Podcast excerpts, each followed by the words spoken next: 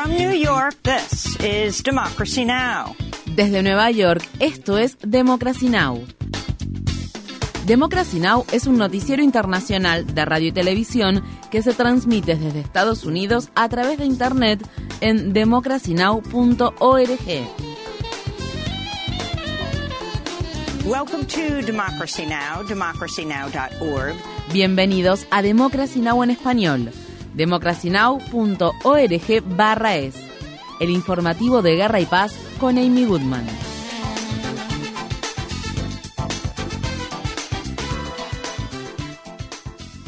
La Asamblea General de las Naciones Unidas aprobó mediante votación una resolución que condena a Rusia por su invasión de Ucrania y exige que Moscú retire sus fuerzas armadas de territorio ucraniano. La votación del jueves se produjo en vísperas del primer aniversario de la guerra.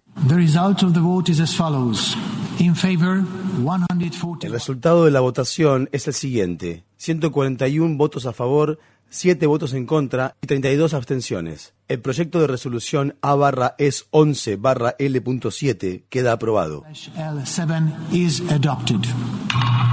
China, India y Sudáfrica estuvieron entre los 32 países que se abstuvieron en la votación del jueves. El Ministerio de Relaciones Exteriores de China pidió el fin de las sanciones a Rusia y que se negocie el fin de la guerra. El ministro de Relaciones Exteriores de Ucrania, Dimitro Kuleva, dijo que la votación del jueves demostró que no solo los países poderosos de Occidente apoyan la resistencia de Ucrania a la ocupación rusa. Uh, uh, Esta votación desafía el argumento de que los países del sur global no respaldan a Ucrania, ya que muchos países que representan a América Latina, África y Asia votaron hoy a favor de la resolución. En Moscú, el presidente Vladimir Putin se comprometió el jueves a fortalecer el arsenal nuclear de Rusia con el despliegue de una nueva generación de misiles balísticos intercontinentales. Asimismo, Putin prometió acelerar la producción en masa de misiles hipersónicos lanzados desde el aire y el mar, al igual que de otras armas convencionales. Los comentarios de Putin se produjeron dos días después de comunicar que Rusia suspendería gran parte de su participación en el nuevo Tratado de Reducción de Armas Estratégicas, el último tratado de de reducción de armas nucleares que quedaba entre Estados Unidos y Rusia. El presidente de Estados Unidos, Joe Biden, calificó la medida como un gran error. Ninguno de los dos países han firmado ni ratificado el Tratado para la Prohibición de Armas Nucleares de la ONU. Corea del Norte probó el jueves cuatro misiles de crucero de largo alcance como parte de otro ejercicio militar que, según Pyongyang, demuestra la capacidad del país para contrarrestar un ataque. La prueba tuvo lugar al tiempo que Estados Unidos y Corea del Sur llevaban a cabo un ejercicio militar simulado en la ciudad de Washington, D.C. y un día después de que Estados Unidos, Japón y Corea del Sur realizaran un ejercicio militar trilateral con misiles balísticos en el mar de Japón. Las maniobras militares se produjeron después de que Corea del Norte realizara una prueba de misiles el sábado y el lunes. Según lo informado por el periódico The Wall Street Journal, Estados Unidos cuadruplicará su número de soldados desplegados en Taiwán. Según se informa, el Pentágono enviará entre 100 y 200 soldados más para entrenar a las Fuerzas Armadas taiwanesas a fin de que puedan defender al país contra una posible amenaza de invasión o el posible bloqueo de la isla por parte de China. Irán ha reconocido haber enriquecido uranio al 84% de pureza por primera vez, apenas por debajo del 90% necesario para fabricar un arma nuclear. Sin embargo, un funcionario nuclear iraní descartó la idea de que el enriquecimiento de uranio fuera parte de un programa de armas nucleares diciendo que era un efecto secundario temporal de producir uranio con una pureza del 60% y calificando tales acusaciones como una conspiración contra Teherán. El primer ministro de extrema derecha de Israel, Benjamín Netanyahu, Netanyahu ya ha amenazado con llevar adelante una posible acción militar contra Irán. Alemania expulsó a dos diplomáticos iraníes luego de que un tribunal de Irán condenara a muerte a un ciudadano alemán de origen iraní a principios de esta semana. Teherán acusa al periodista Jamshid Jarmad, quien también es residente de Estados Unidos, de planear un atentado con bomba mortal en 2008 y de llevar adelante otras actividades terroristas. El gobierno del presidente estadounidense Joe Biden ha liberado a otros dos prisioneros de la base naval de la bahía de Guantánamo que se encuentra en Cuba. Mohamed y Abdul Rabani, dos hermanos que ahora tienen más de 50 años, fueron repatriados a Pakistán después de permanecer detenidos sin cargos durante dos décadas. Estados Unidos los acusó de brindar apoyo logístico de bajo nivel a Al Qaeda, pero nunca presentó pruebas del hecho ante un tribunal de justicia. Ambos hermanos dicen que fueron torturados en una prisión secreta de la CIA en Afganistán durante unos 550 días antes de ser trasladados a Guantánamo en 2004. Estados Unidos sigue teniendo a 32 hombres presos en Guantánamo. Los representantes de los 193 Estados miembros de la ONU se reúnen en Nueva York con la esperanza de aprobar un nuevo tratado para proteger los océanos del planeta y su biodiversidad. A mediados de 2022 se suspendió una ronda de negociaciones sobre el tratado luego de que los participantes no pudieran llegar a un acuerdo sobre el financiamiento de las acciones de protección, entre otros temas. A principios de esta semana, la actriz y activista Jane Fonda se dirigió a los delegados en la sede de la ONU en Nueva York.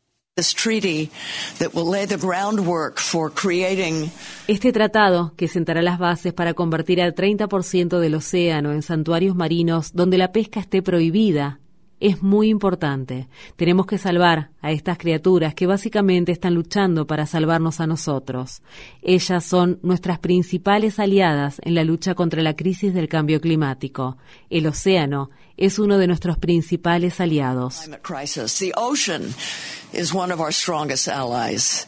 En la región del medio oeste de Estados Unidos, casi un millón de usuarios se quedaron el jueves sin electricidad en medio de temperaturas bajo cero, al tiempo que una histórica tormenta de invierno generó condiciones climáticas extremas en gran parte del país. Alrededor de 75 millones de personas de 29 estados se han enfrentado a alertas de clima invernal. En California, los funcionarios de la ciudad de Los Ángeles y de los condados circundantes emitieron una advertencia de tormenta de nieve poco habitual que se extenderá hasta el sábado. Mientras tanto, muchos estados del sur están experimentando altas temperaturas récord. En Washington, D.C., la temperatura máxima superó los 26 grados Celsius el jueves, rompiendo un récord de 150 años para dicha fecha. El presidente de Estados Unidos, Joe Biden, nominó al exdirector ejecutivo de Mastercard, Asia Vanga, para dirigir el Banco Mundial. Si la nominación es aprobada, Vanga se convertiría en el primer estadounidense de origen indio y sikh en liderar el Banco Mundial o el FMI. Vanga anteriormente trabajó para Nestlé, PepsiCo y Citigroup y actualmente se desempeña como vicepresidente de la firma de inversiones de Wall Street General Atlantic. La organización anticorrupción Revolving Door Project condenó la nominación y escribió: El presidente Joe Biden y la secretaria Yellen literalmente nombraron al vicepresidente de una voraz firma internacional de capital privado para que su primer puesto en el servicio público sea prácticamente en el nivel más alto posible del mundo. Nada del currículum de Banga inspira la confianza de que alejará al Banco Mundial del camino del neocolonialismo y la depredación de las corporaciones del norte global sobre los países del sur global. Se espera que un juez de Texas emita un fallo este viernes que podría bloquear el acceso a la mifepristona, un medicamento común para el aborto en todo Estados Unidos. Los demandantes en el caso están impugnando la aprobación de la mifepristona por parte de la Administración de Alimentos y Medicamentos, la cual tuvo lugar hace más de dos décadas. La medida afectaría incluso a estados como Nueva York y California, donde el aborto sigue siendo legal a pesar de que la Corte Suprema revocara en junio de 2022 el histórico fallo del caso Roe contra Wade de 1973 en el que se había determinado la legalización del aborto en todo el país. La mifepristona se usa en más de la mitad de los abortos que realizan las clínicas y los médicos en Estados Unidos. En enero, la Administración de Alimentos y Medicamentos anunció que las farmacias minoristas y de pedidos por correo pueden vender la píldora abortiva directamente a los pacientes que posean una receta médica.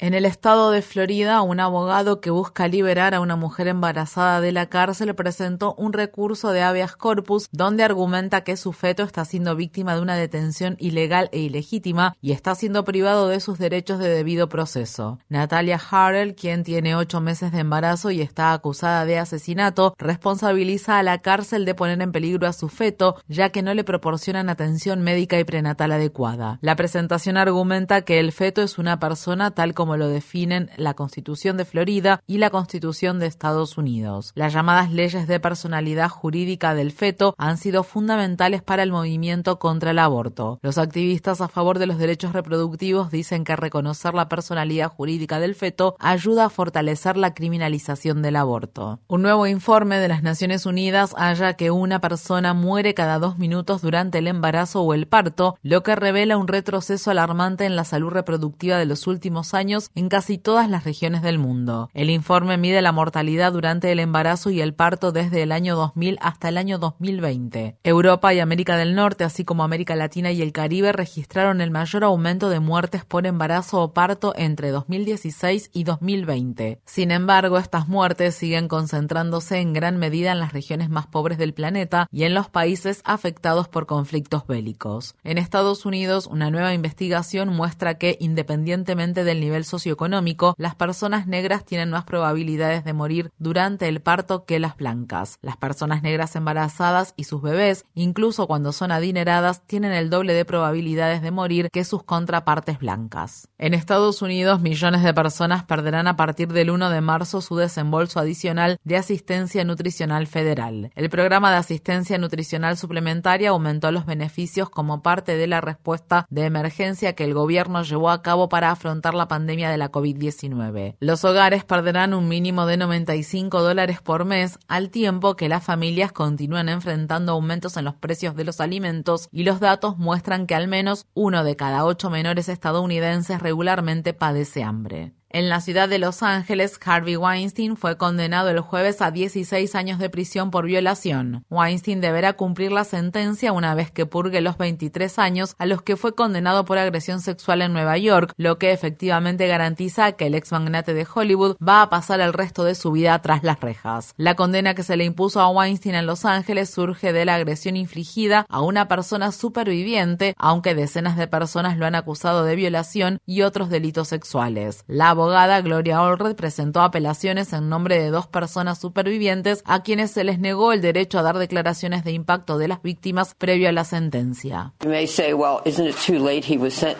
Puedes decir, bueno, ¿no es demasiado tarde? Weinstein recibió hoy su sentencia. Nunca es demasiado tarde para argumentar o hacer valer un derecho constitucional que consideramos que ha sido violado.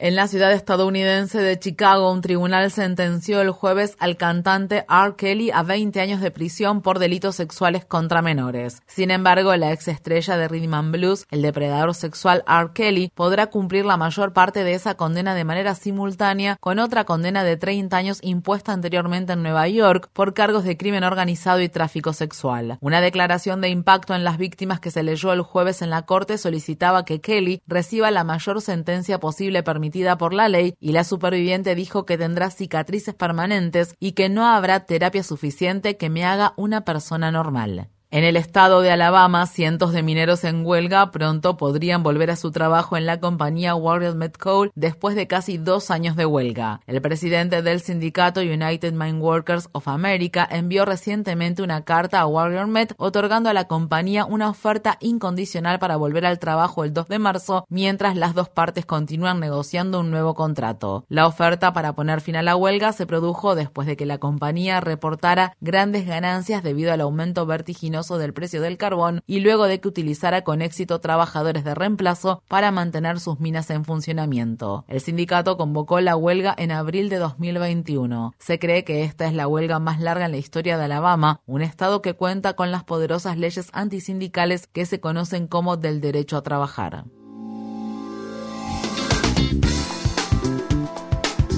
Infórmate bien. Visita nuestra página web democracynow.org/es Síguenos por las redes sociales de Facebook, Twitter, YouTube y SoundCloud por Democracy Now! es.